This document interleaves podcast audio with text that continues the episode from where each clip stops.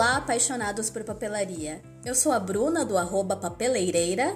E eu sou a Anne do Papelaria News. E esse é o Não É Só Papelaria, um podcast em que a gente fala muito sobre papelaria, claro, mas não só. Aqui a gente também fala sobre artes, criatividade, planejamento e fazemos entrevistas muito legais com profissionais do setor, como a que teremos hoje. E ó, está ouvindo aí no seu agregador de podcast preferido? Deixa cinco estrelinhas pra gente, vai. Não vai ser nada difícil para você, não vai ser trabalho nenhum, mas pra gente faz toda a diferença. E no giro de notícias teremos novidades da Pilot Pop Law, do Caderno Inteligente, uns modelos novos de cola, ou não tão novos assim, que eu vi por aí, e também lançamento da New Pen. E no segundo bloco, a gente vai conversar com a Cristina Bered, diretora criativa da Cartões Gigantes, que vai contar pra gente um pouquinho da história da marca e também do processo criativo por trás de todas as coleções. Então vamos lá, vamos começar pelo nosso giro de notícias.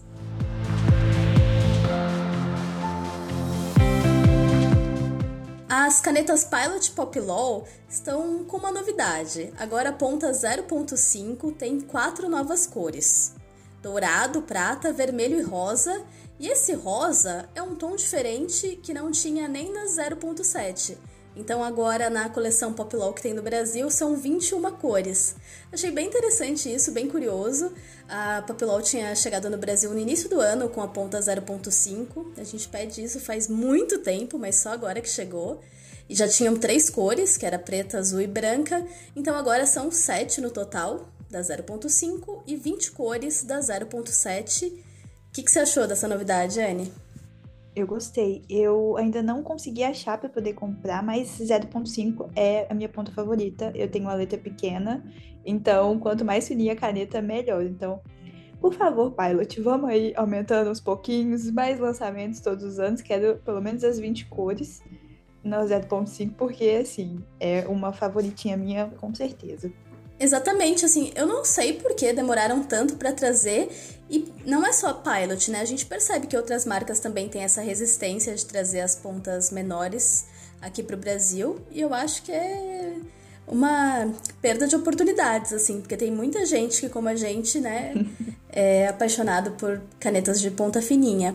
Eu já testei a Pilot, 0. Pilot Pop Law 0.5 eu confesso que eu não vi muita diferença dela para 0.7. É, eu achei bem sutil a diferença, mas é uma caneta excelente, né? Eu já gostava da 0.7 e a 0.5. Melhor ainda. E um fato curioso é que no Brasil elas chamam, esse modelo chama Pilot Pop Law, mas no Japão e nos Estados Unidos o nome é Pilot Juice. E enfim, precisou mudar de nome quando chegou ao Brasil. Eu não me lembro direito, mas é uma questão de direitos autorais, pelo que eu entendi. Parece que Juice já estava registrado, enfim. E aí eles precisaram mudar para Popilol. Mas é exatamente a mesma caneta, tá? Se você tiver a oportunidade de ver uma dessas, desse, desse modelo Juice importado, você pode colocar uma do lado da outra. É exatamente igual. E lá no Japão tem infinidade de cores. Então, a gente pode torcer pra, pra Pilot trazer mais pro Brasil em breve, com certeza.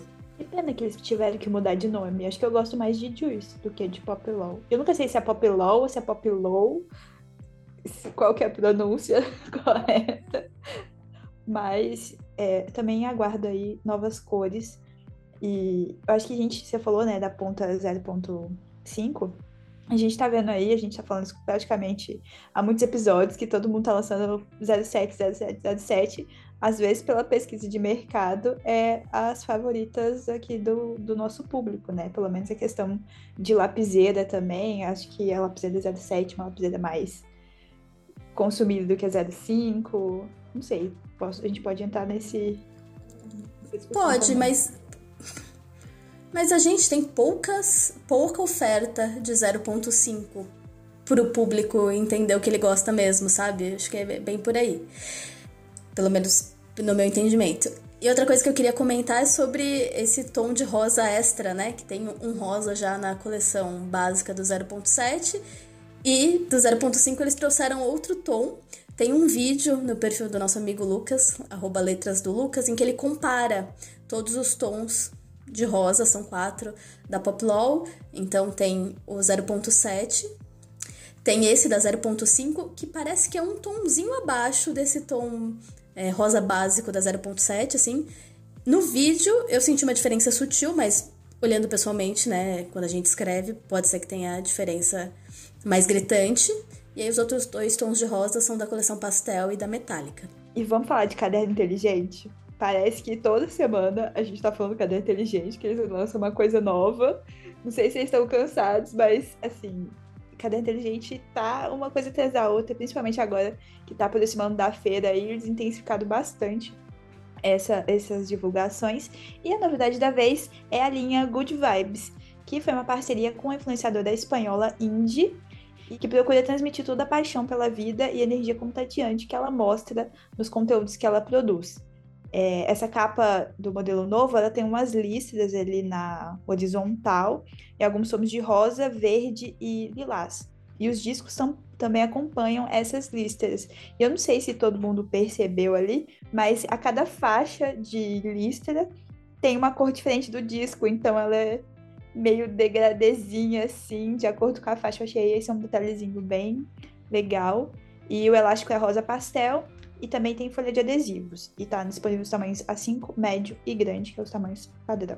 Ah, ele tem um letteringzinho na capa também, escrito Good Vibes. Bem fofinho. Achei, achei fofo. Achei meio na contramão do que a gente vem dizendo aqui, que as cores fortes estão em alta e tal. Achei ele mais pro pastel. Mas, enfim, não é pro nosso público, né? Lá pra Espanha, vai que lá tá uma vibe diferente, então. É. Estão certos. É meio, é meio difícil pra gente agora, né? Porque o caderno inteligente como ele chegou para o internacional, às vezes o nosso público, o público da Espanha, de Portugal também, que a gente falou, é, acho que do último lançamento, né, do influenciador. Português, né? Sim. É, é, do influenciador português. Cada, uma desses, cada um desses países pode ter ali uma tendência diferente, e aí não sei se vocês estão tentando incluir isso aqui também na gente, eu fico meio perdida ainda nesse. Sim. E, e, parece que ela é a segunda influenciadora espanhola que, que faz uma collab com o Caderno Inteligente. Eu não me lembro quem é a primeira, mas achei interessante. Que nas minhas contas já é o terceiro. terceira collab europeia, né, do Caderno Inteligente. Eu não vou lembrar de cabeça, mas sim. Eu lembro de, de em algum momento aí também falar de, de alguma collab é, estrangeira. E é legal, porque, tipo assim, a gente, eu pelo menos não conheço nenhum desses influenciadores. E é algo pra gente ir atrás também, ver se é, se bate ali com as nossas ideias, como é que é os influenciadores nesse ramo de outros países. Eu acho que pode ser legal também pra gente ir atrás. É muito legal. E mais ainda assim, ver o caderno inteligente brilhando e fazendo esse tipo de ações fora Sim, do país, né? Dá, dá, até um orgulhinho, assim, de uma marca nacional tá conquistando sucesso com na certeza. Europa. E agora eu quero falar sobre tipos diferentes de cola. Na verdade, um só é diferente, o outro já existe, mas me me trouxe lembranças infantis e eu quero compartilhar com vocês. O primeiro é que a Prit tá lançando colas em bastão coloridas. É, é, muito divertido, assim. Dá até um impacto visual, porque além da cola em si, né, ser colorida, a embalagem também é. Então não tem aquele vermelho da Prit tão tradicional que a gente tá acostumado. É tipo, se a cola é laranja, o corpinho é laranja. E assim, é, também com verde, com azul, com roxo. É muito bonitinho. E é uma cola voltada para o público infantil. É, quando você passa, fica colorido, e até nas imagens que eles postaram de demonstração, por exemplo, tinha uma criança colando algodão numa nuvem. E aí ela usou a cola azul e colava o algodão e ficou tudo azul. Eu entrei em contato com a assessoria de imprensa da Prit para saber se quando seca continua azul ou fica transparente. Mas eles não me responderam até o momento. Então, quando responderem, eu registro aqui. Trago a informação aqui pro pessoal do Não É Só Papelaria. Mas, de qualquer forma, eu achei muito diferente. Eu nunca tinha nem pensado nisso, né? Vai muito na linha do que a gente comentou já da cola da Molin, é, que, que tem brilho ou é neon. Acho que é bem parecida, né? Sim, é, na hora que eu vi essa cola, até a gente tinha comentado ali em off, eu achei que fosse igual a cola que eu contei para vocês no episódio passado. Que você passava e ela ficava colorida e na hora de secar ela ficava transparente. Mas pelos vídeos ali, aparentemente não, né? Ela fica daquela cor mesmo. E eu achei legal como eles é, fizeram propaganda dessa cola, igual você falou É, você vai fazer um desenho, né? É, voltado para o público infantil, claro. Você vai fazer um desenho ali, passa aquela cola e já vai colando as bolinhas em cima, é, uma bolinha de papel, alguma coisa assim, e ela já vai fazer parte daquilo. E porque às vezes, tipo, a gente era mó rolê, né? Você tinha que pintar embaixo, passar a cola por cima e aí colar alguma coisinha. Agora você eliminou uma etapa, ela já fica colorida ali automaticamente. Sim. Não, bem diferentão. Eu, eu gostei muito desse lançamento. E a, a Prit é uma das minhas referências, assim, de cola, principalmente cola em bastão. Para mim é, é a melhor. Eu nem uso muitas colas em bastão, não tenho muita referência, mas se eu tiver que comprar, eu vou comprar a Prit, porque eu sei que é boa e eu confio. Sim, a Prit é uma referência, até foi legal você ter falado da embalagem, porque mesmo a embalagem não sendo vermelho da Prit, ainda é a Prit. Dá pra você ver de cara ainda que é ela. Eu sou suspeita com cola em bastão, porque eu uso muito, muito, muito. É, aqui tá ali bem pau a pau com ela ali, pra mim, é a da, a da Scott, né, que é da 3M, que também é uma referência em, em cola. Então eu, eu gosto bastante. Legal. E aí a segunda cola que eu quero trazer é um modelo da Tilibra, que é de cola em gel. Quando eu bati o olho, eu falei, caramba, cola em gel, será que isso é novidade? Aí eu fiquei pensando, eu falei, não, eu conheço isso desde a infância. e a da Tilibra, ela vem numa embalagem que parece um desodorante Rolon.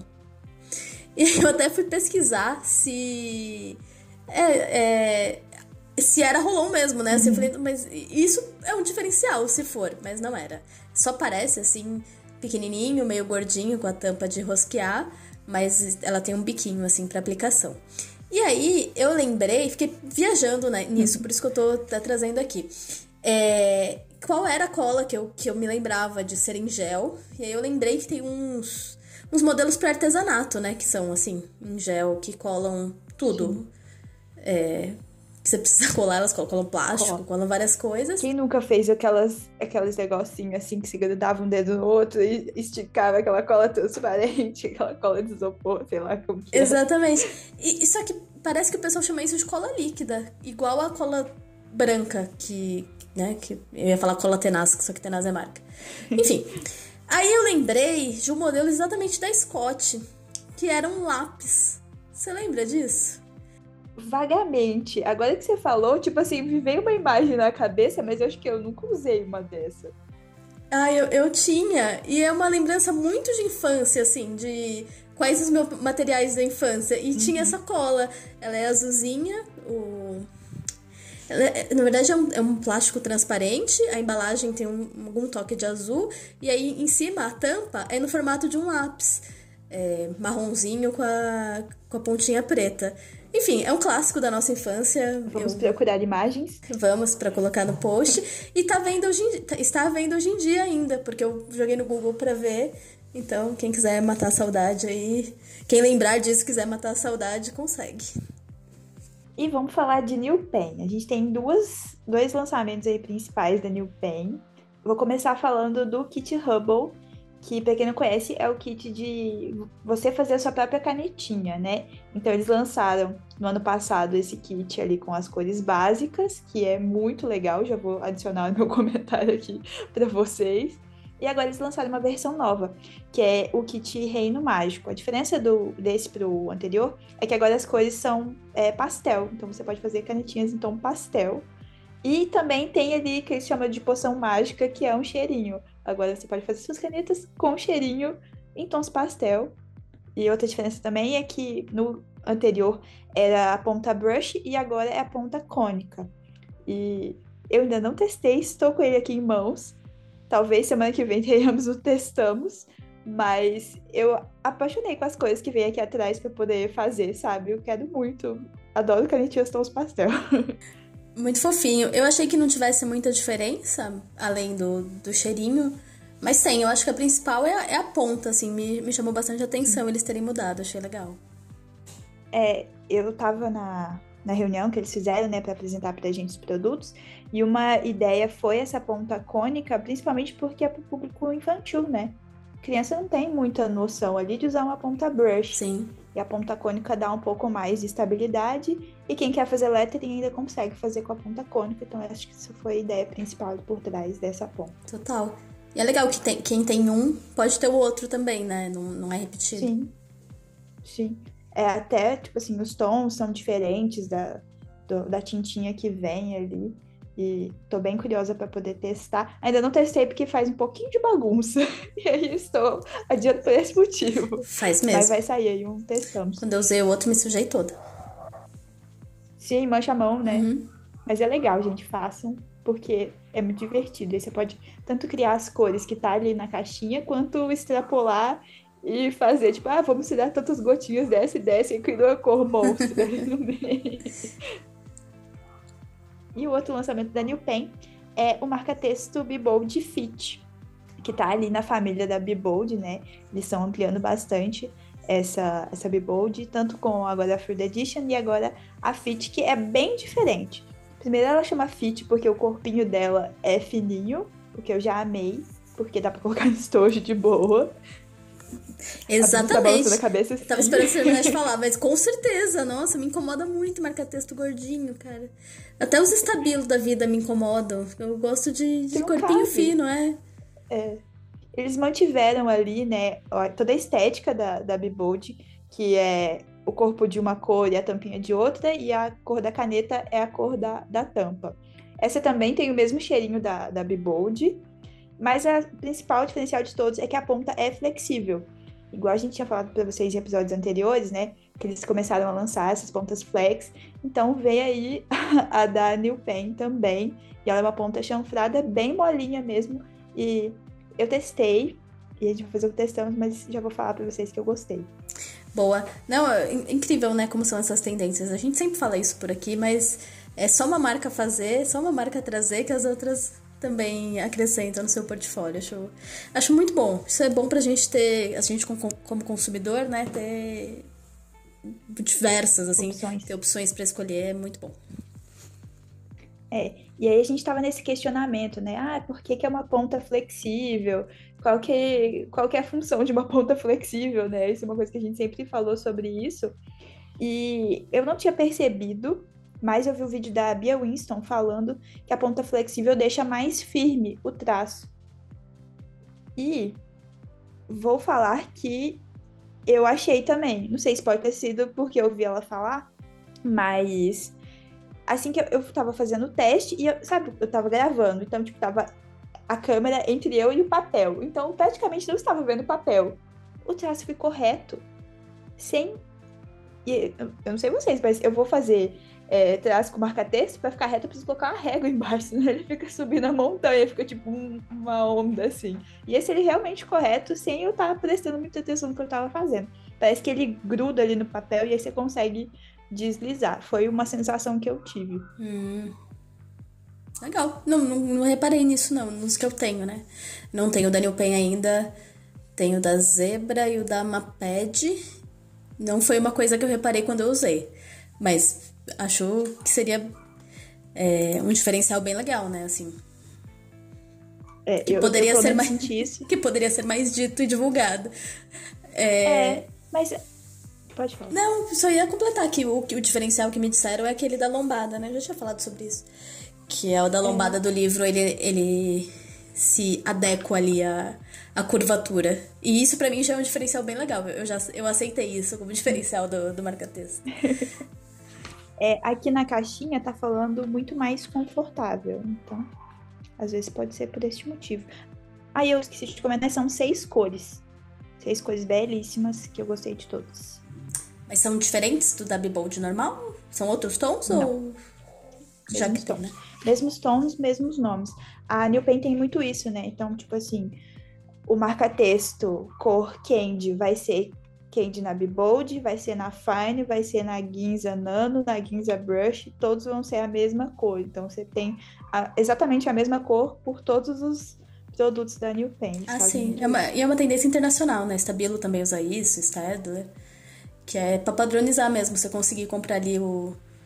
Você quer usar o marca-texto e a caneta da mesma cor, você consegue. Eu acho isso genial. Eu que sou louca das tabelas das coleções, acho muito bom. Inclusive, Bruna fez uma tabela de todas as cores da ponte 88 da Estabilo. Fiz. Peçam pra ela. Fiz da Point 88. Fiz, de- eu acho que eu tenho de quase todas. Point 88, Pen 68, das Brush, só Se se, você só gosta se de teve- colecionar. É, é um toque, né? É, eu acho que todas que. Não sei se atualizou o catálogo, não vi se saiu o catálogo novo da Estabilo ainda pra 2024, mas o que tinha no 2023 eu fiz. Pode pedir que eu, que eu mando o arquivo sim. É legal imprimir, ficar colorindo e ver quantas você tem. Mas eu não tenho mais nenhuma E- completa, então não, pra mim perdeu a Não, graça. nossa, é o toque desse não, que agora tem que ter todas as cores. Aí lá vai você caçar todas as cores da Monte 88. Né, é- São quantas cores? 56, se não me engano. Ah, É, é, é mais 50 cores. É. Não, são 56 sim, porque eram 47. Durante muito tempo foram 47, aí lançaram há uns dois anos 9. Aí ficou.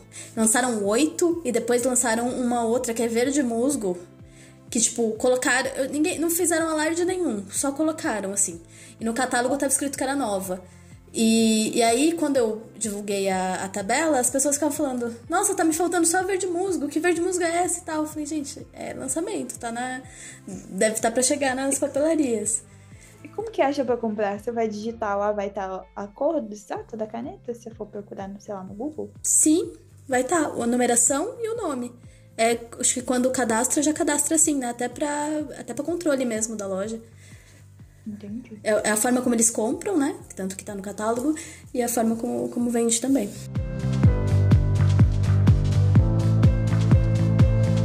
E começando o segundo bloco aqui do Não É Só Papelaria, hoje a gente tem uma convidada muito ilustre, é dia de entrevista, e vamos conversar com a Cristina Bered, ou a Nina, que é diretora criativa e cofundadora da Cartões Gigantes. Ela é formada em administração de empresas, ilustradora e artista por natureza. Seja muito bem-vinda, Nina. Nossa, muito feliz de estar aqui com vocês. Eu eu estava aqui parabenizando vocês pelo trabalho maravilhoso que vocês estão fazendo no podcast. Assisto dentro do possível, dentro da minha rotina aí meio conturbada, mas é muito gostoso ver o bate-papo de vocês e ficar por dentro das novidades e até assim para quem está no processo criativo, né, ouvindo as conversas, é muito interessante. É, então, estou muito feliz com o convite de estar aqui hoje com vocês. E vamos lá, fazer um podcast bem lindo aí. E agradecer também a Nina por ter topado conversar com a gente. Igual ela falou assim, esse momento da gente trocar ideia, eu acho que é muito legal. Tanto eu e a Bruna, a gente fica falando ali coisas aleatórias, mas conversar também com as marcas, eu acho super importante. E queria começar perguntando ali do início. Como foi o início da Cartão Gigante? Conta pra gente essa história. Essa história é muito curiosa, assim, porque eu, eu, eu tinha uma pequena loja de papelaria, eu era lojista, né? Eu sempre fui empreendedora. Então, eu e minha mãe sócias tinha uma pequena loja de papelaria de bairro. E comecei a namorar o Gerson, que é atual marido e sócio da Cartões Gigantes. E eu sempre gostava muito de, de enfeitar a loja para as datas comemorativas e tal. E numa viagem eu comprei um cartão gigante para fazer a decoração da vitrine, né? Então, vitrine de namorados, aquela coisa, clima bem romântico. Mas era um cartão que vinha dos Estados Unidos, com texto em inglês, mas era muito bonito, assim, né? Te amo e tal. Te amo não, né? I love you. E, e, o pessoal que passava na vitrine se encantava pelo cartão, disse, ah, que pena que não tem esse cartão com texto em português, né? E, tal. e aquilo foi me chamando a atenção, porque a expectativa assim, das pessoas, a reação das pessoas a ver o cartão, eu comentei com o Gerson que essas alturas namoradas a gente já bota no caixa da loja, né, para ajudar nas datas comemorativas. Eu disse para ele, nossa, se eu tivesse esse cartão em português já tinha vendido muito, porque o pessoal se encantava com a ideia do cartão gigante, o cartão de meio metro, né? E aí ele, ah, por que tu não, não faz então os cartões, né? Eu disse, mas com quem e tal? E ele nessa época trabalhava na parte de confecção de uniformes. Ele disse, olha, tem um, um rapaz lá que trabalha com serigrafia, quem sabe a gente não, não fala com ele e tal. Eu gostei da ideia, já fiquei empolgada. E então eu eu, na verdade, assim, a gente encomendou uns cinco modelos de cartões gigantes com texto em português, né? E aí eu falei para ele, poxa, mas na minha loja vai demorar muito tempo para girar, porque tinha que fazer 100, 200 peças, né? Por mais que eu acreditasse no projeto, eu disse para ele, tive a ideia de mandar uh, para uma distribuidora de São Paulo, que era uma fornecedora minha. Não sei se a Bruna conhece, era a Lúcia Candreva. Ela tinha uma tipo um showroom de papelaria em que todo mundo que ia para São Paulo nas feiras aproveitava para ir lá comprar umas coisinhas para levar já para a loja, né? Então eu liguei para ela e falei: "Olha, Lúcia, eu tô com um projeto aqui, que é uns cartões gigantes que eu imprimi para minha loja. Tu queres dar uma olhadinha para ver se tu tem interesse aí de vender no teu showroom?" E ela, claro, manda aí, não sei o que, coisa e tal. Pacotei e mandei para ela. No que chegou lá, assim, na primeira semana, ela me ligou: Nossa, mas tu me mandou muito pouco. Aquilo ali foi que nem, tipo, não deu nem para. E aí já, eu e o Gerson já começou a ficar impressionado. disse, Nossa, mas como vendeu rápido, né? Vamos produzir mais. Então a produção que era para durar muito tempo já não durou muito, né? E, e, começamos então com a produção dos cartões e como ela, ela abrangia todo o, todo o Brasil, né? O pessoal vai muito a São Paulo fazer as compras. A gente começou então a receber uh, ligações assim de pessoal querendo representar, né, os cartões gigantes. E aí a gente abriu a nossa primeira representação no Rio de Janeiro. E naquela época, isso há 20, 20 a gente fez 25 anos de empresa, né? Uh, quando a nossa surpresa assim chegava no final do dia, eles ligavam a cobrar para passar o, os pedidos. Então tocava o telefone, ah, eh, por favor, o sinal do fax. E daí começava a rolar aquele fax assim gigantesco com os pedidos. Nós, nossa, nem acreditava naquilo, né? Que emoção. Então foi assim que começou a Cartões Gigantes, foi uma ideia despretensiosa, né?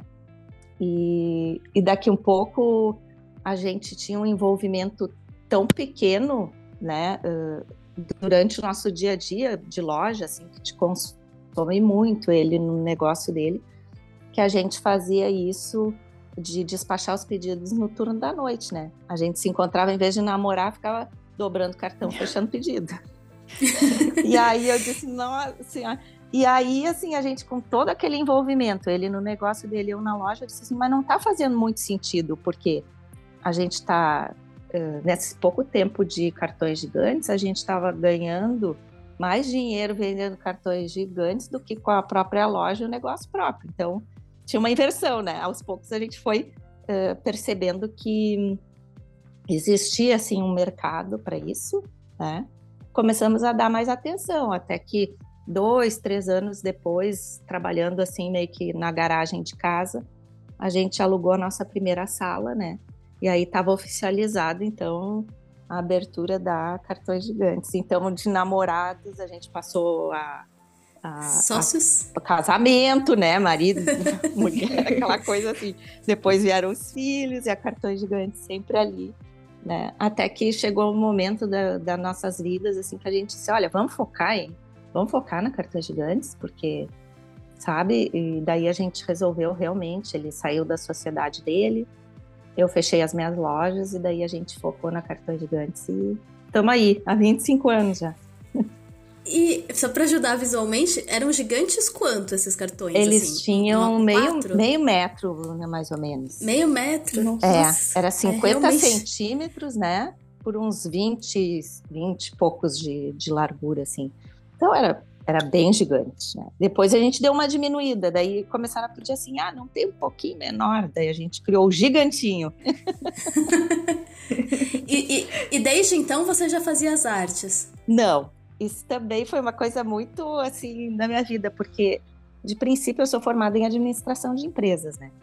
Mas eu sempre tive assim a veia artística, porque a minha família toda trabalha com artes, é arquiteto e tal.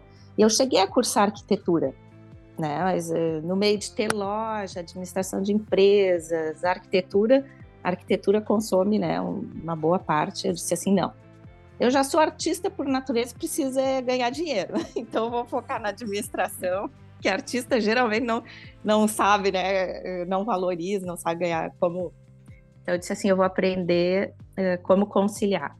E realmente, na parte da arquitetura, assim, quando entrou na parte de projetos, eu me desiludi um pouco, porque eu gostava de uma, uma arte mais livre, né? Não assim uma coisa uh, como arquitetura mesmo. E na minha época não existia design, faculdade de design, né? Para te ver como eu tenho uma idade já avançada. Então, então todo, tudo que. Então, assim, eu, eu sentava do lado da pessoa que sabia fazer a arte e dizia: faz um cartão lá. Eu quero um, um coração vermelho escrito te amo. Daí eu disse assim: ah, eu não vou ficar aqui de flanelinha de layout, né?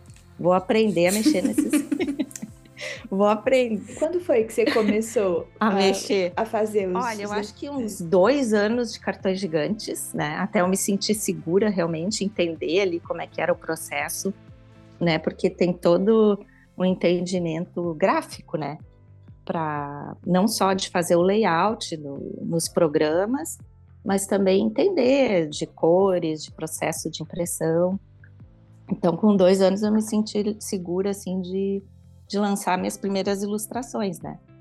E aí eu comecei a estudar para realmente seguir essa essa vocação, vamos dizer assim, né, de, de fazer as artes, né, e e fazer assim o que realmente deu certo, né? Porque uh, esse casamento que eu tenho com o Gerson, assim, a gente realmente somos pessoas muito diferentes. Eu sou muito artista e ele é uma pessoa muito disciplinada, que gosta, né? Totalmente oposto. Ele é então, atleta. Ele, é, ele foi atleta por um bom tempo. Agora até tá indo para o Mundial de Basquete, viu? Não deixou de ser atleta. Aí na categoria é, ele, me ele me contou na, na Becasa que ele. É, ele tá treinando ele tá de jogando. novo. E conciliar tudo isso é uma loucura, né? Porque eu acho que é nos últimos dias da Becasa que ele vai sair um pouquinho antes, porque daí já vai pro Mundial, jogar o Mundial. Argentina, né? É, na Argentina. Então ele sempre foi uma pessoa super disciplinada, né? Uh, gosta dessa parte organ da organização da empresa é bem o oposto. Então, assim, a gente se complementa, né? Eu venho com as minhas ideias doida, maluca, e ele me puxa pro chão. Diz, Nina, não, não, não, não, isso aí não vai rolar. E, e, de lá para cá o mercado de cartões mudou muito, né? Mudou muito. Eu tava tentando me lembrar, assim, mas por um bom tempo a Cartões Gigantes viveu só de venda de cartão, né? Foi mais ou menos em. A gente, hum. a gente começou em 1996 até 2012 era só cartão. Só cartão mesmo. É que a gente fazia tudo que era tipo que podia imaginar, bem doido, assim. Aqueles de pop-up que abria, tipo os livros infantis, né? Eh, eu sempre estava focada no cartão. Aí, em 2012, quando os clientes começaram a pedir, vamos fazer uns bloquinhos com a arte, combinando e tal, daí a gente se arriscou e deu super certo, né? Porque Uh, a gente não perdeu aquela característica de levar uh, uma mensagem especial, né, de, me, mesmo que fossem outros produtos, uh, por exemplo, bloquinhos, agendas, cadernetas. Então, essa, essa coisa do encantamento, assim, de trazer a emoção para o produto, não deixa de ser a continuidade, né, do cartão, né? Então, super funcionou, assim. Meio que o, é meio que o pacote completo, né? Então a papelaria já pode ser o presente, o cartão ali para fechar. Acho que vocês participam de todo esse processo. Exatamente. Então aí a gente se arriscou na papelaria e hoje o cartão representa até pouco, né? Assim, em termos de faturamento da empresa, a, a papelaria, vamos dizer, acho que o Gerson, que é dos números, né? Eu vou falar besteira aqui se eu falar número, então é melhor deixar assim. Essas partes dos percentuais, assim, não. Mas vocês seguem fazendo cartões e, em determinadas épocas do ano, algumas edições especiais, né? Tipo a collab que vocês fizeram com o Lucas. Com o Lucas, Lucas, sim. Que era bem diferente, né? Não é um cartão É, comum. o que, que aconteceu com o mercado de cartões, assim, que eu senti? Uh o mercado de cartões, o pessoal não valoriza tanto, sabe? Meio que deu uma prostituída, que eu chamo assim, no mercado de cartões. Uh, existem algumas empresas que começaram, assim, acho que no desespero, a, a dizer: não, eu deixo aí os cartões que vender, tu me paga, sabe? Tipo, chama consignado, né? É, então isso inviabilizou muito, porque claro que o lojista uh, pensa, eu não vou ter o investimento nesse determinado nicho, né, dentro do meu negócio. E é cômodo, porque daí a pessoa vai lá, deixa um combo de cartão, aí ele vai lá, conta e, a, e o lojista só vai acertar o que, o que vendeu. Eu, quando era lojista, eu não gostava, eu não gostava de trabalhar com consignado, né? Eu acho que daí é de cada lojista e tal, porque tu meio, meio que perde o, além de perder o foco, né? Uh, são cartões que nem são tão bonitos às vezes, sabe? Uh, e, e, fica aquela coisa assim que, na verdade, tu nem sabe o que, que tu vai pagar pro teu fornecedor, né? É, eu, perde o controle, na verdade, né? Então, assim, uh, eu acho que o mercado de cartões, assim, ele, se tu vai, assim, por exemplo, para os Estados Unidos, para Europa, ele é um mercado muito forte, né? E aqui no Brasil, eu acho que em função de vários fatores, né, como esses que eu estou dizendo, assim, do, do, mercado em si não, não valorizar, mas eu, eu acho um mercado muito interessante, né? E hoje o que a gente ouve, assim, quando eu lancei agora na, na New Office uma linha de cartões diferente, com recortezinho especial, assim, o pessoal fala, nossa, a gente não vê mais no mercado cartões tão bonitos, né? Mas sim, é, é aquilo que eu falei, né? Assim, acho que existe essa. Eu não sei se é uma prostituição que eu digo assim, não sei se é bem a palavra, mas não existe um cuidado né, com esse mercado, que eu acho que é tão valioso, porque ninguém aposta muito, ninguém uh, valoriza tanto, mas uh, eu acho que. Eu, às vezes, quando eu vou fazer pesquisa para cartão, né, a gente sempre vai no Google e bota ali cartão de formatura, até para ver o que, que tem, né? Dá até um desânimo, gente. Não tem nem inspiração, porque todos que aparecem passam da cartão acha... Você acha que o pessoal, tipo, tá priorizando a quantidade em vez da qualidade? Porque faz aquele monte para ter vários desenhos diferentes Exato, e acaba é. pegando especial. Exatamente, porque cartão não é uma coisa muito fácil de fazer, sabe? Não é fácil, porque ele te absorve tanto quanto um produto, né? Além do texto, o layout tem que ser trabalhado, tu tem que fazer uma ilustração para ele, ele te demanda um tempo bom, assim, de, em termos de arte, né? E, e é um produto que não tem um valor agregado muito grande, né? É. Que eu digo assim. Materi material, né? É, que... exato. Então. A gramatura. Acho que até desanima o pessoal, sabe? Porque realmente dá trabalho. Né? Dá tanto trabalho quanto fazer um caderno, uma agenda, né? Então, acho que são vários fatores que desanimam o pessoal a trabalhar com cartões, né? Mas eu, eu sou eu sou fiel aos cartões. Não, mas igual você falou, né? O público internacional, é, eu morei nos Estados Unidos um tempo, servia cartão Sim. mais maravilhoso que o outro para todo lado. E é algo que o pessoal para realmente para poder escolher e todo, é, toda data comemorativa tem um cartão. Então, eu acho que ainda falta um pouco dessa inspiração para o público brasileiro da, da gringa. É, tipo assim, dá o valor um que o cartão certeza. merece, né, gente? É. Porque, assim, muitas vezes, em épocas de crise ou pessoal, assim, do mercado mesmo, o cartão, ele tem um aumento significativo das vendas, né? Porque às vezes o pessoal tá com grana curta e diz assim, ah, eu, em vez de dar um presente, eu vou dar uma coisinha carinhosa, um cartãozinho, uma lembrancinha. Então existe isso também. O cartão, ele nessas épocas de em que a economia, vamos dizer assim, ou dá uma baixada no valor de venda, o cartão ele está ali, ele está presente, né? E aumenta até a, a venda dele, né? Porque ele é uma coisa carinhosa, é, é uma lembrança, é, é a parte afetiva do presente, né? Então. É uma coisa que às vezes você pode guardar, né? Porque às vezes o presente ali ó, é um chocolate, você come é... e pronto, acabou. O cartão tá ali. Eu mesmo tenho uma caixinha cheia de cartões. Sim, e quantas vezes a gente não dá mais valor ou não se emociona mais uh, em vez do presente com o próprio cartão, né? Então. Com cartão, com certeza. Com as é, palavras, o... né? Meu marido ama cartão, e aí no Natal ele sai em busca, porque ele gosta de dar pra família inteira, assim, de escrever como foi o ano e tal. E ele fala exatamente isso, que ele não encontra mais cartões como antigamente. precisa rodar muito para achar algum que, que agrade. A minha mãe exige em todo presente que eu vou dar pra ela, ela exige. Ela falou assim: eu quero uma cartinha pra eu guardar. não importa o presente. Falou, Às vezes eu não vou dar nada pra ela. Ela falou assim: minha cartinha eu quero. Então, assim, Sim. A cartinha já é marcante, né? Sim. Nina, queria que você falasse um pouquinho dessa collab com o Lucas. Como que foi a ideia, a execução? Com o Lucas, foi assim, né? A gente tem uma afinidade muito grande, eu e o Lucas, assim, de artista, né? Eu, ó, eu acho que fui eu que apresentei vocês. Se não me engano, fui eu que apresentei Foi, eu vocês. acho que foi a Bruna. Uhum. Então, é aquela coisa, né, de artista, quando bate o olho em artista, a gente conversa, a gente troca ideia. Então, eu disse, Lucas, uma hora a gente vai ter que fazer alguma coisa, vamos inventar alguma coisa. Só que é aquelas conversas de feira, gente. Quantas feiras eu falo assim, nossa, tem que fazer collab, tem que fazer uma collab com essa pessoa, com aquela outra coisa. Volta e não dá.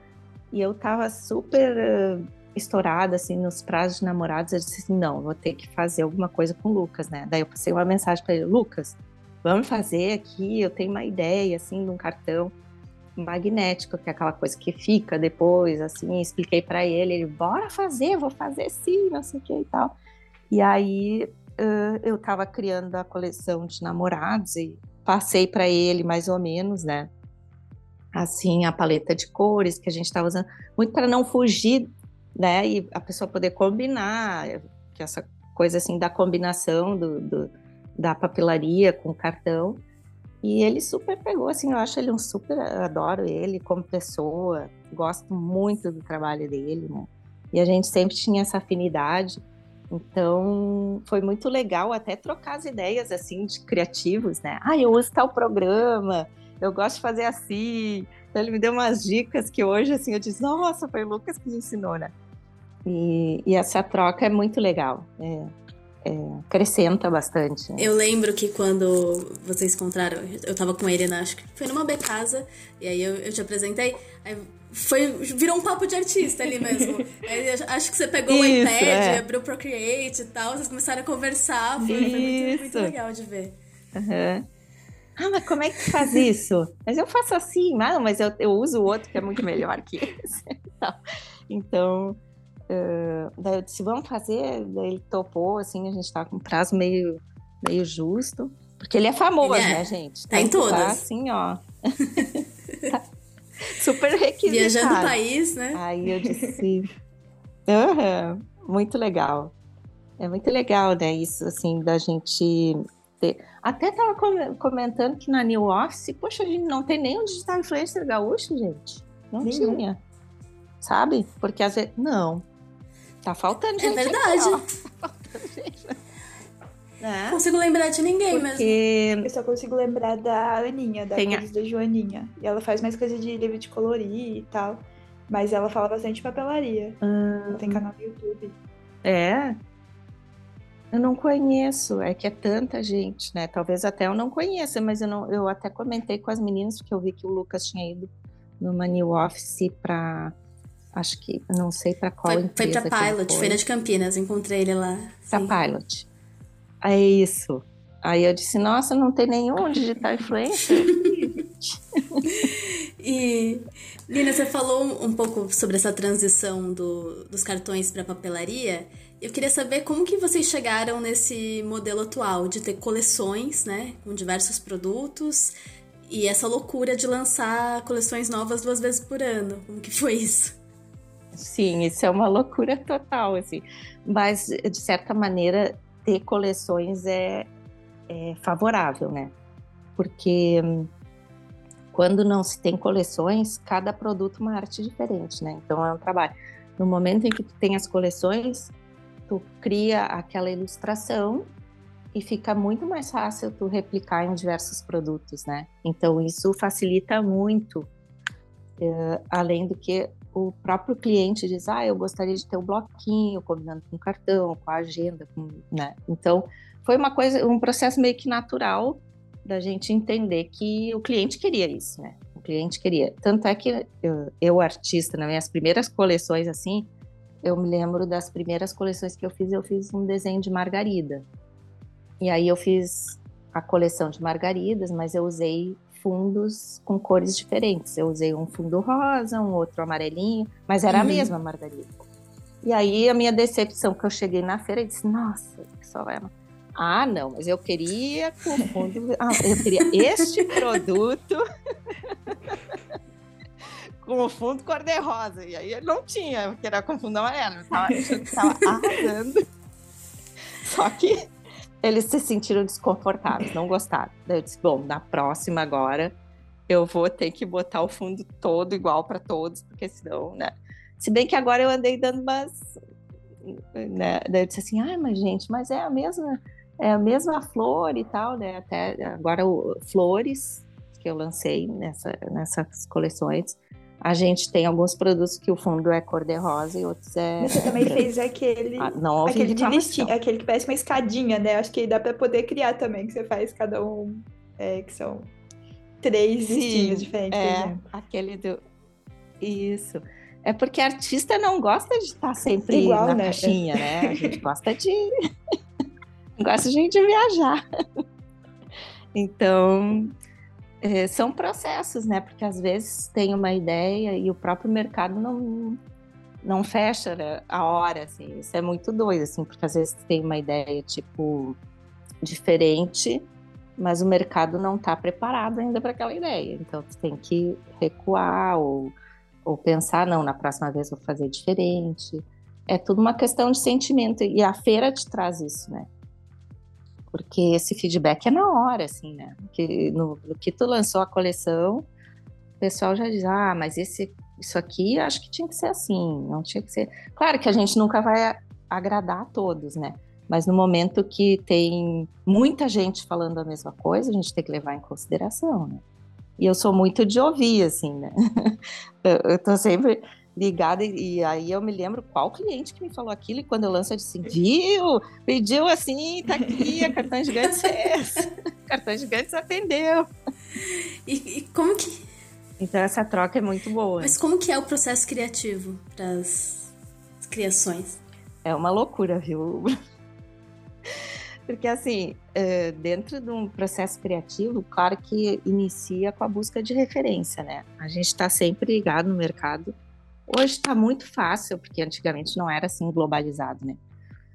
E a gente segue muita gente, assim, do setor de papelaria internacional, então mais ou menos tu vai ficando ligado, olha, né? Uh, eu vi muito, sei lá, cogumelo, que é agora que lancei. Estou vendo muito cogumelo, gente. Acho que cogumelo tá na hora de, de lançar e tal. Uh, eu acho que o interessante disso é, claro, não vai copiar o cogumelo do cara, né? Aquela coisa assim, tu tem que ter o teu estilo próprio e saber fazer teu cogumelo. Assim como, por exemplo, na época do unicórnio, cada um tinha um unicórnio diferente, né? E é assim que funciona. Mas uh, eu acho que a gente já traz uma identidade, assim, muito formada, assim, da Cartões Gigantes, né? Os, o nosso traço, ele é... Ele, ele já é bem característico. Então, a gente faz com amor, assim, gente, e, e, o processo é, é, é, é, lento, porque às vezes tu faz o primeiro, aí tu chega no escritório no outro dia e diz assim, meu Deus, que horror isso aqui. Não ficou bom. Aí redesenha e faz, e diminui. Ah, mas acho que tá grande, tá pequeno. Muda a paleta de cor. Mas você é... tem alguém para essa linha que eu lancei. Temos, temos uma equipe que lá que a gente... poder conversar gente... ali, para poder pensar nesse... Sim, temos. Somos três hoje no, no, setor, assim, da criação, né? Eu, Laurinha e Márcia. E aí eu venho com as minhas ideias uh, loucas delas. Não, Nina, não. Cogumelo, acho que não. Vamos para esse lado. Aí eu disse, tá bom. Daí vamos para outro lado. Aí daqui a pouco a gente volta ao cogumelo. A gente troca a paleta de cor, né? Só para vocês terem uma ideia, essa linha que eu lancei a trama, eu tinha desenhado ela para o ano passado. Só que ela estava com uma outra paleta de cor. E, e mais ou menos para vocês terem ideia assim da quantidade de vezes que a gente estuda, reestuda, vai, volta, não sei o quê. Eu até brinco porque chega uma hora que é assim, ó, trama, estudo, trama. Estudo, trama 2. Estudo, trama 3. Estudo, nova paleta de cores, trama. trama final do final. Não, agora vai. Tipo assim, os nossos arquivos vão se resumindo a isso, né? E aí é uma loucura, porque a gente mexe muito, sabe? Quando tu vai aplicar o, pro, o layout que tu está fazendo num bloco, é diferente de tu aplicar numa agenda. Então daí tu te dá conta, nossa, mas esse fundo aqui não vai funcionar num bloco, entendeu? Então, vamos mudar aquela cor da paleta? Muda a cor da paleta. Só que quando muda a cor da paleta, tu tem uma quantidade enorme de produto para mudar, sabe? Então, uma mudança gera mudança em muitos arquivos, né? E, e a gente é muito detalhista, assim, no que faz. Uh, não só no processo da criação, né? A gente revê, a gente refina. Daqui um pouco, eu disse assim, nossa, dei uma travada aqui. Laurinha, pega aqui o layout, vê o que, que tu acha, né? Daí a Laurinha traz uma nova ideia, aí destrava, aí eu pego, e é, é assim, é meio que feito, feito em várias mãos, né? Não sou só eu.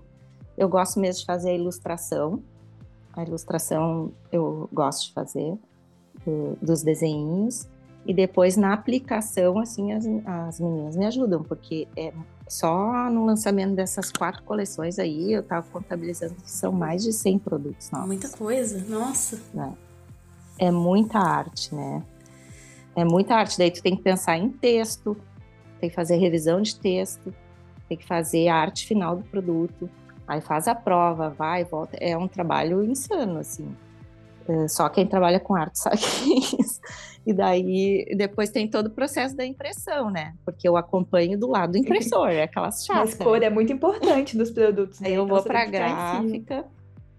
Exato, porque quando, quando a coleção é nova, aí eles mandam a prova de cor, e daí quando vai fazer a primeira rodagem dos produtos, eu vou lá e fico, não, um pouquinho mais de ciano, um pouquinho mais de amarelo, até acertar bem a tonalidade para eles terem uma peça piloto, né? Para seguir. E mesmo assim, às vezes chega umas produção lá meio, né, que eu digo assim, meu Deus, né, aquelas coisas. Mas quando a gente trabalha com muitas pessoas, acontece, né? Acontece direto, sim. Uh, de dar um probleminha numa produção, daí volta. É, é, é, um processo, vamos dizer assim, além de longo, eu acho que uh, tem que gostar muito, tem que ter paciência, né? Tem que tem que realmente gostar do que se faz, porque é muito trabalhoso, né? Porque além do trabalho da criação dos produtos, a gente também faz todo o trabalho de divulgação, de colocar no site, criar as imagens, depois. É, hoje mesmo eu mandei os produtos que a gente tem para fazer as fotos. A gente tem um cuidado muito legal, porque a gente sabe que é muito importante, né? Como isso vai chegar aos olhos dos nossos clientes. E, e a gente faz texto de conceito. a gente faz um texto inspiracional para cada coleção. E aí o trabalho cada, aumenta cada vez mais. Mas é gratificante depois de ver. É, é muito gratificante, assim, eu acho que as feiras, elas, elas uh, nos, nos fazem ver o quanto que as pessoas têm reconhecimento, né, por esse trabalho todo. Então, é muito gratificante. Você já falou um pouquinho das coleções novas, mas agora conta um pouquinho agora oficialmente pra gente que vocês lançaram a coleção. Quatro coleções, né, na verdade, esse mês. Foi uma loucura. eu ia lançar três.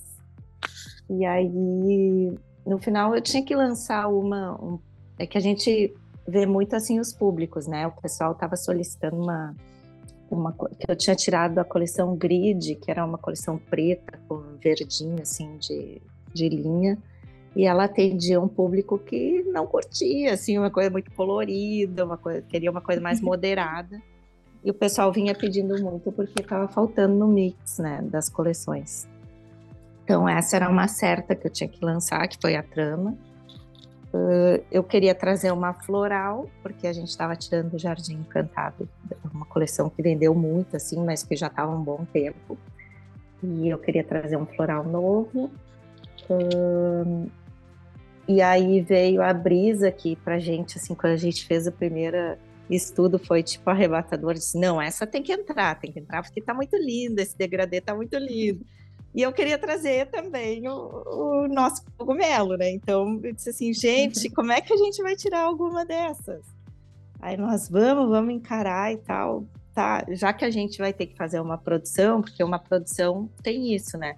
Ou, tu, ou a gente se repete coleções que já estão em linha, ou tu traz coisa nova. Eu disse, para trazer muita coisa nova, a gente também tem que tirar muita, algumas coisas, né? Porque senão ficou um estoque muito gigantesco, né? Então eu disse, vamos encarar, porque o pessoal está muito sedento de novidade, né?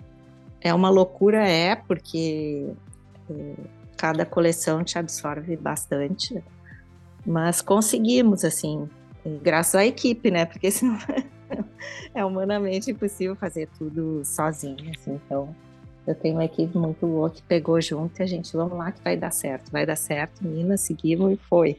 É, agora eu tô merecendo férias, porque lá é assim, ó. Quando eu tô atolada de trabalho, o Gerson tá ali, ah, tá, tá, tá. Depois do lançamento, eu saio de férias. As nossas férias não coincidem nunca. Porque eu digo assim, agora é tudo contigo, né? Passei a bola para ele, ó, tá lançado.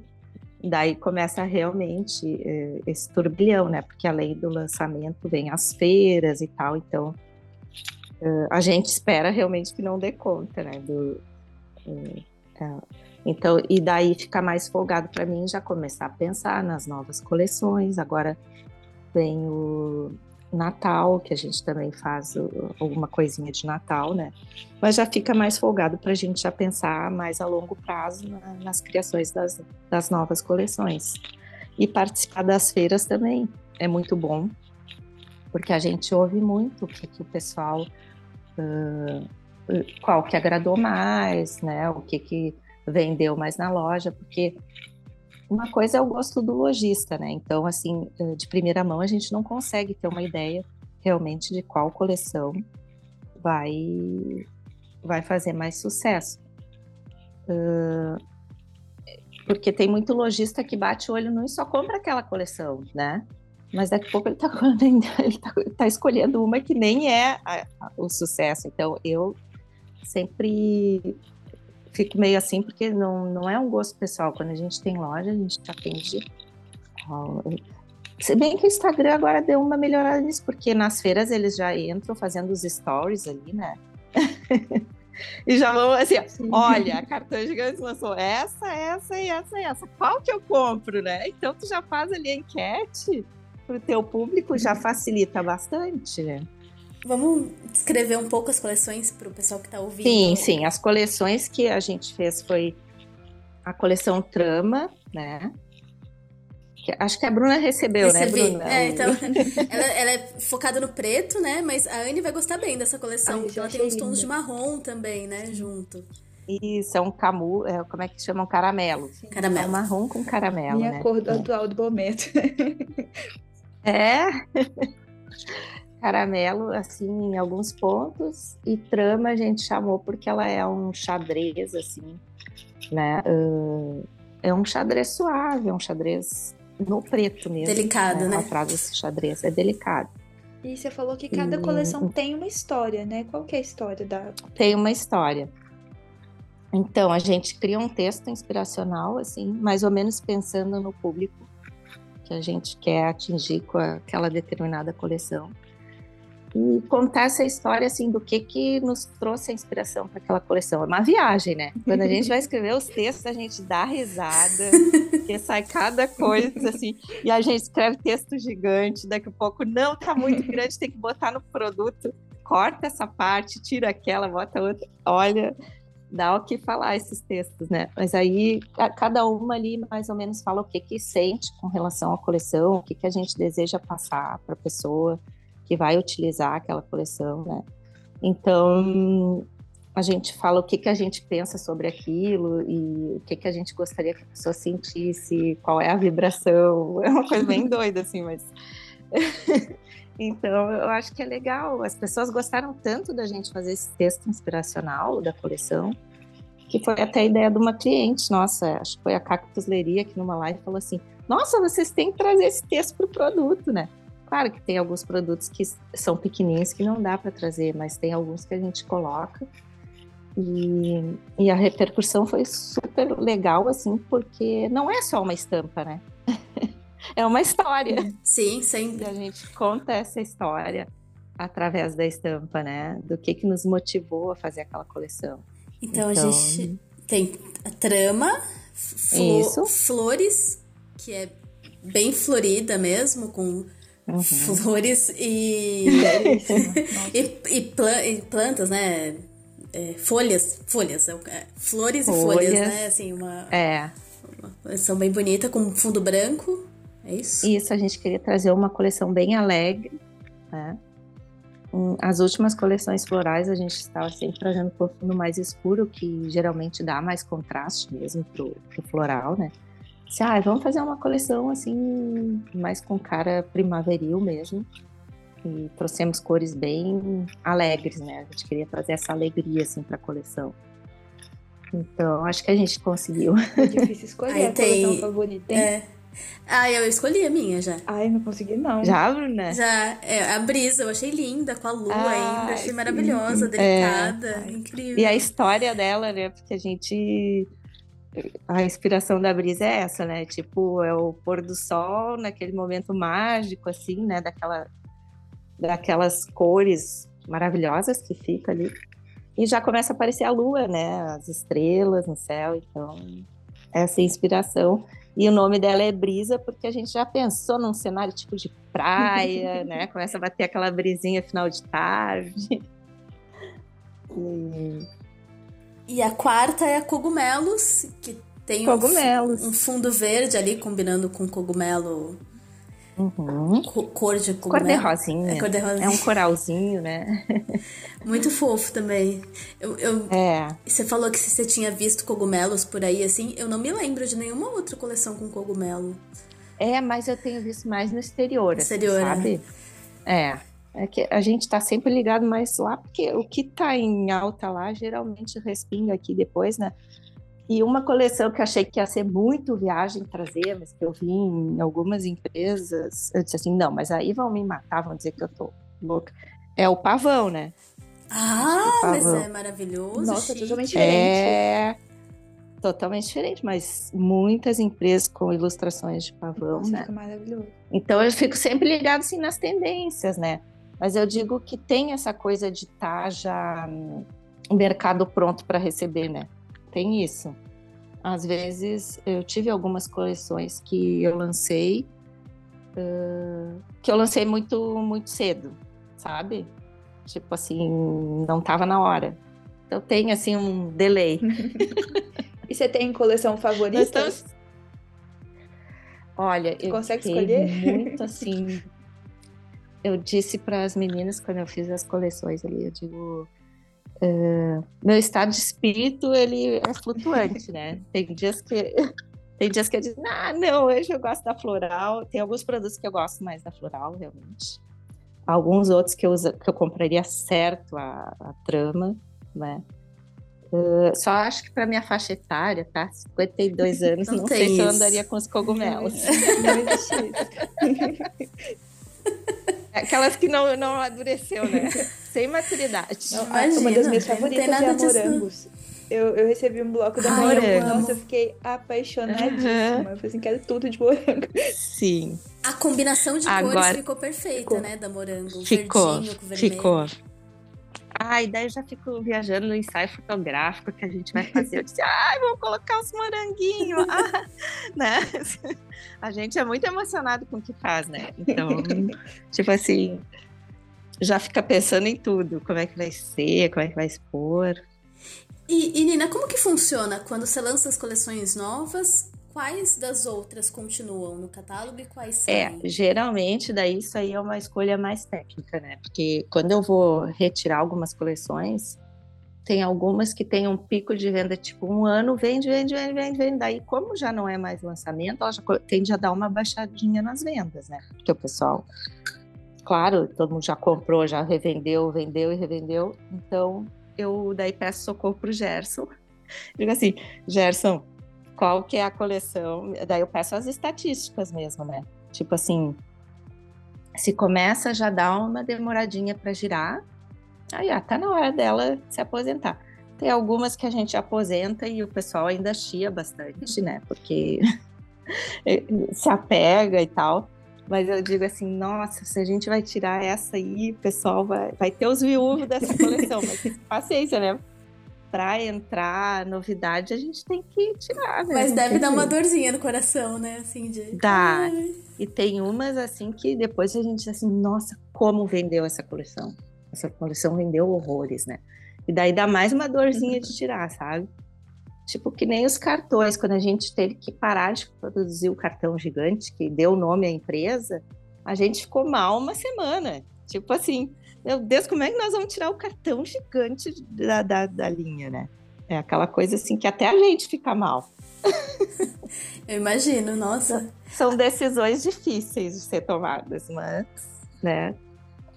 São, não dá pra gente ter um mix tão diverso, tão extenso. E além do, do design né, das, das novas coleções, também tem a questão da criação dos novos produtos, né? É, uhum. cada vez vocês estão vindo com coisas novas. É, teve tempos que tinham muitos planners, planners de todos os tipos, depois bloquinhos e tal. Sim, isso também é um dilema, Bruna, para a gente realmente assim acertar isso, porque esse ano eu estava fazendo a live e o pessoal, eu quero ver o planner. Eu tomei uma decisão difícil que não foi produzir planner esse ano, sabe? E para mim foi muito difícil essa decisão. Mas não é uma decisão que eu digo, ah, não vou produzir porque eu não quero. Não, eu não vou produzir porque já a, a, no ano passado eu senti que, gente, deu um boom de planner, assim, que tem sabe? Eh, tem empresas surgindo, fazendo planner, planner de tudo que é tipo. E daí daqui a pouco ele se torna até repetitivo, porque não tem muito o que tu inventar no planner, né? Eu não gosto de trabalhar com produto que um é a cara do outro, assim, eu gosto de trazer novidade, né? Então a gente fez quatro anos de planner e o ano passado eu criei uma agenda mais compacta, que daí o pessoal começou a me pedir. Não, mas eu quero agenda. Eu quero agenda diária, eu quero agenda uma página por dia. Aí eu disse assim, gente, será que não está na hora da gente apostar na agenda, então, né? E eu vinha vindo esse pedido, ouvindo, ouvindo. E daí eu achei muito loucura, assim, essa decisão de não fazer o planner, porque eu achei que eu não vinha para o mercado com preço competitivo, porque os insumos, todos os acabamentos deram uma bela aumentada, né? E como tem muitas empresas pequenas que não tem, né, que conseguem trazer um preço de custo mais atrativo, né, acaba que o nosso produto não ia ficar assim competitivo no mercado e eu não gosto de baixar padrão de qualidade não, né? Porque ah, não vou tirar quatro cores, vou botar uma cor só para ter preço, não... então são são escolhas muito difíceis de se fazer, sabe? Porque realmente eu vou vir em todas as feiras. E os planners? E os planners? E os planners? Né? Mas é, não temos planners, mas temos agendas bonitas, né? Então, uh, esse mix de produto realmente ele tem que ser alterado, assim, porque eu não vejo sentido todas as empresas estarem fazendo a mesma coisa, sabe? Eu gosto de trazer produto diferente, né? Eu acho que faz parte da, assim, do DNA da Cartões Gigantes, a gente trazer novidade. Né? Arriscado, às vezes. É, é. A gente tem reparado, uhum. né, nessa tendência da volta das agendas, bem forte, assim. A gente ficou curiosa com isso, tipo assim, ah, por que que saiu tanto o planner e as empresas estão investindo de novo nas agendas? A gente ficou pensando aqui no, nos Sim, mas eu não sei se vocês perceberam no mercado, assim, muitas empresas pequenas fazendo planner, surgindo para fazer planner, né? Uh, assim, hum. e tem até algumas... Isso, e tem até algumas... Ontem mesmo na New Office atendi uma cliente que ela dizia, eu faço planner, eu vendo o meu planner, mas eu compro da Cartões Gigantes todos os outros produtos, né? Então, existe isso, sabe? Existe empresas pequenas que fazem os próprios materiais, mas que compram também da cartões para ter um mix maior de produtos, né? E daí ela disse, não quer me contratar meus planners aí para vender na cartões Ela até brincou comigo, né? Então, são decisões realmente difíceis de ser tomadas, né? Uh, mas necessárias, né? São necessárias. Além, eu acho, acho legal que vocês têm há algum tempo na, nas coleções alguns itens que fogem do setor gráfico, né? Então, tem um lápis que, que dá para plantar, Sim. que tem sementinha. Tem o, o, chaveiro, que vem numa caixinha super fofa. Uhum. Teve um tempo que vocês tinham muita. É, quadros magnéticos, né? De colocar na geladeira, de fazer anotações e tal. Como que foi essa, essa quebra de, de mudar de setor também? É.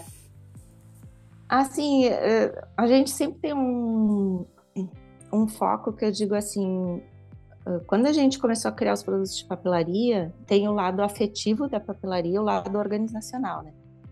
Então, muito lado organizacional, as personal organizers se encantaram com o nosso trabalho, assim, sabe? Tipo, a gente, a gente sempre era convidado para todos os eventos das personal organizers por trazer esses produtos da papelaria organiza, uh, organizacional, alguns produtos meio inéditos, tipo planner financeiro, que já estamos um bom ano, uns bons anos assim, ele vendendo bastante nesse formato mais pocket. Depois eu criei o caderno de senhas e logins, que não foi uma ideia minha, eu tinha visto no exterior. Eu disse, nossa, será que o pessoal aqui vai usar? Ah, sempre tem. Ah, o produto que eu mais ouço assim, ah, minha mãe usaria isso direto, né? então, então são ideias assim que são um pouco ousadas, porque ninguém faz aqui, mas depois que o pessoal vê, assim, na Cartões Gigantes, o próprio cliente diz para os outros, assim, tipo, ah, isso aqui da Cartões Gigantes eu vendo bastante.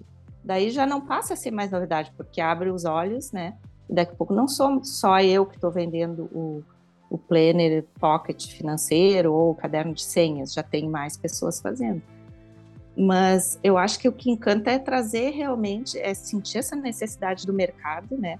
não só como criadora, mas como consumidora, e, e trazer essas coisas diferentes, né? E aí eu estou sempre ligada assim em trazer não só nessa parte da organização, mas na parte afetiva também, porque às vezes eu, eu olhava assim um chaveiro, ah, eu não, eu não daria um chaveiro de presente, mas um chaveiro dentro de uma caixinha legal com uma mensagem legal, já é outro produto. E um né? cartão? é, com um cartão, uma mensagem né, afetiva, combinando com a linha. Então, olha, o chaveiro, esse é um sucesso de venda, assim, a gente não dá conta de produzir, né? E o lápis semente também. É um dos produtos que mais gira na carta gigantes, né? Então, eu acho que é isso, é tu, tu entender Ai, que não é, é só... Eu, eu, eu ia falar um disso, uma graça mesmo. o pessoal já, já se encantou. É, é, é um marcador de página que eu disse assim, para quem te, gosta de leitura, tem aqueles diários de leitura, de, mas eu disse, mas, mas, trazer dentro do livro ali o que que tu tá lendo, o que que tu já leu, o que que tu achou da leitura.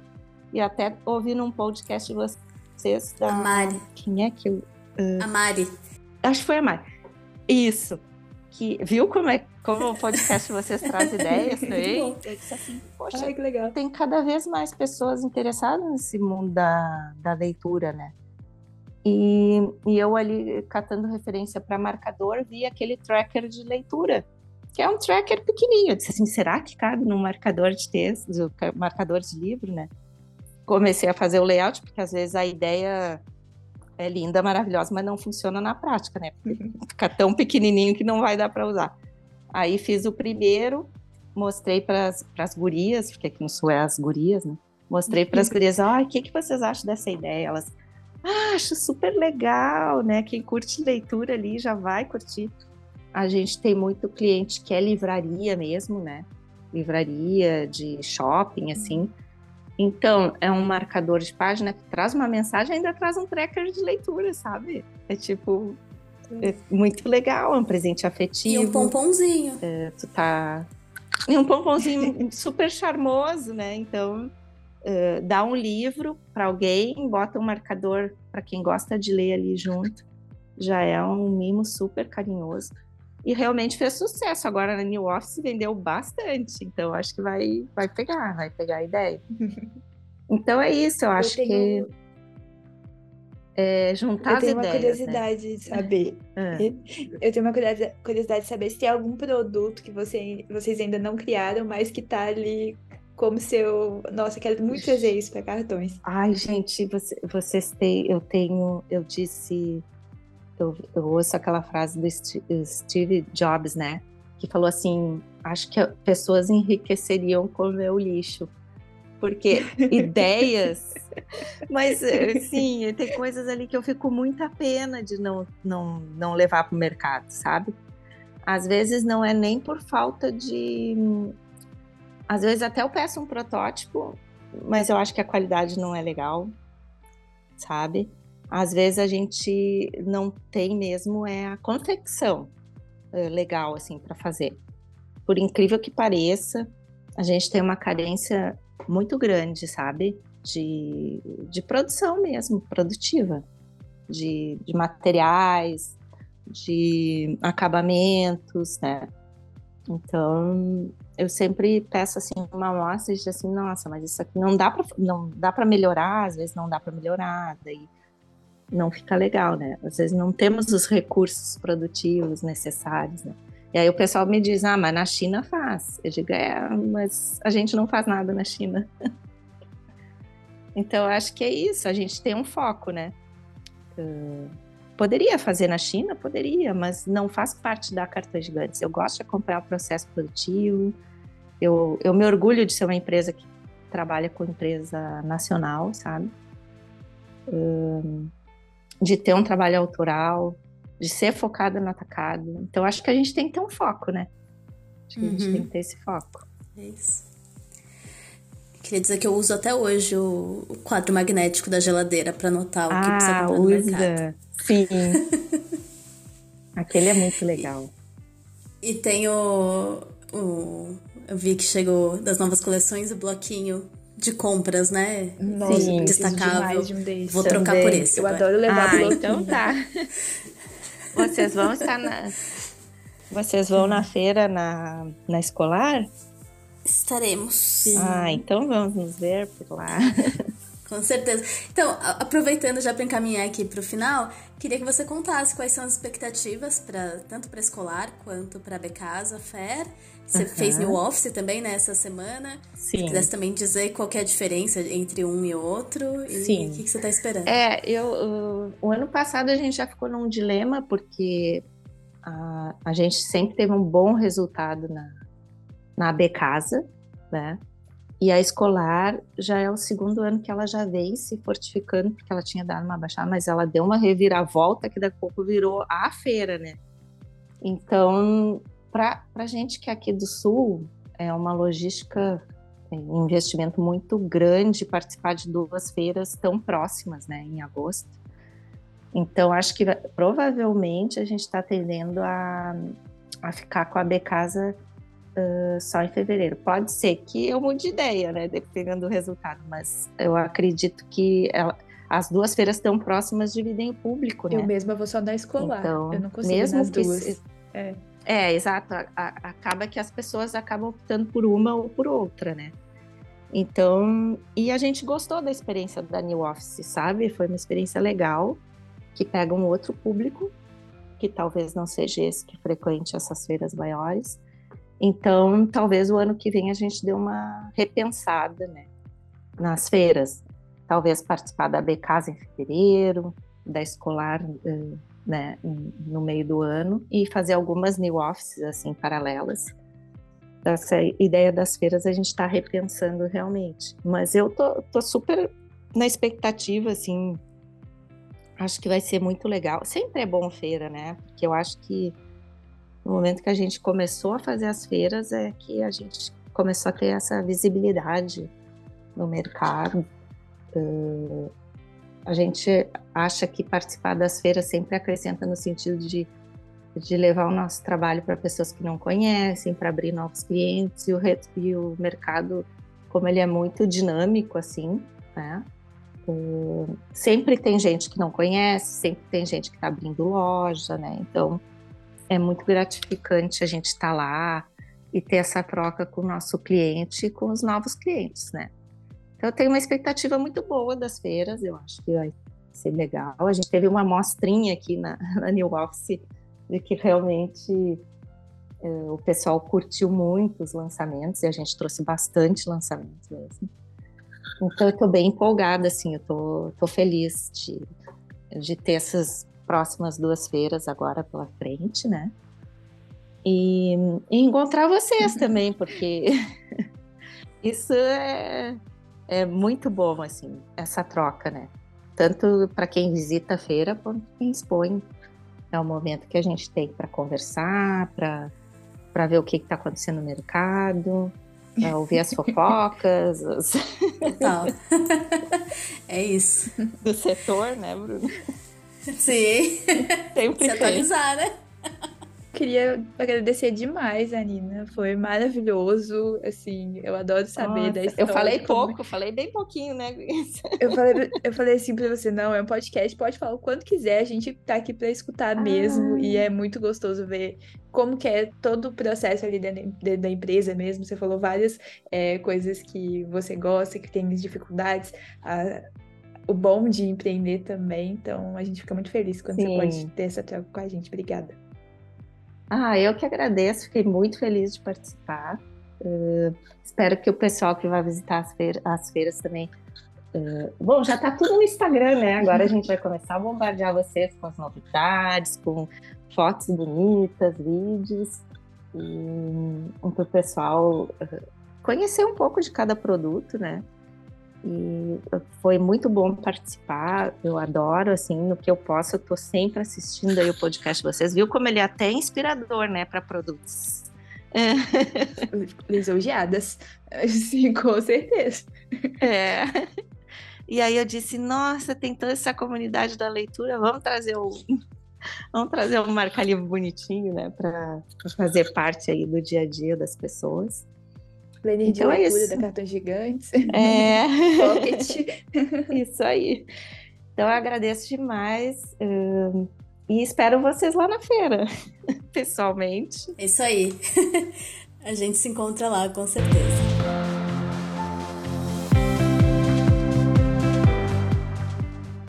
Vamos à nossa sessão de recadinhos, que para quem não sabe, a gente sempre, né, quem comenta lá na, nas nossas redes sociais e também no Spotify tem um espacinho ali para vocês responderem o que vocês acharam do episódio e deixar os comentários de vocês. E a Fê Gastaldi novamente deixou um comentário pra gente do, no último episódio. Tava assim: precisamos desbloquear essa autoestima artística da Bruna. E aqui complemento com palmas que eu não vou bater para não fazer barulho no podcast, mas é isso aí. É, eu ri muito. eu ri muito quando eu vi esse comentário. Eu falei, gente, verdade, muito, muito real. Preciso, preciso mesmo desbloquear minha, minha autoestima criativa. Mas queria dizer que no final de semana eu fiz um, um colar de miçangas que eu achei que ficou maravilhoso, fiquei me achando. Bem naquele esquema de eu tava olhando bijuterias para comprar na na Shein, e, e, eu vi um colar, assim, sobreposto de miçanga, eu falei, nossa, que maravilhoso. Aí eu pensei, mas eu consigo fazer isso. e aí eu fiz e ficou incrível. Ó. Ah, que legal. Tá desbloqueando, tá Fê, tá desbloqueando aos poucos. É, aos poucos. É, é hobby por hobby, né? Aí vai, vai escalando. Exatamente. E eu também queria registrar que a minha amiga Elza Vilon, minha amiga de muitos anos, que trabalhou comigo na, quando eu trabalhava na agência de publicidade, que eu enfim, em algum episódio eu contei umas histórias aí sobre a agência, a gente se conheceu lá. Ela é louca da papelaria, assim como a gente. É, ama caneta e tal. E essa semana ela me chamou para ver se eu já tinha testado a Cispen Gel. E ela falou: Ah, eu sempre escuto podcast, tô sempre acompanhando no Instagram também. Enfim, fica aqui registrado. Um beijo para você, Osita. Beijo, Elsa. E a gente tá chegando ao fim de mais um episódio então essa papelaria. A gente espera que vocês tenham gostado que vocês sigam a gente aí nessa plataforma de podcast favorita. Lembrando, deixa lá as suas cinco estrelinhas pra gente, que ajuda demais. Toda sexta-feira também a gente posta é, o postzinho com tudo que a gente falou aqui pra vocês, para vocês terem ali uma ideia visual é, do que a gente comentou. E é isso, gente. A gente vê vocês na próxima sexta. Beijo e até a próxima. Um beijo, gente. Até semana que vem.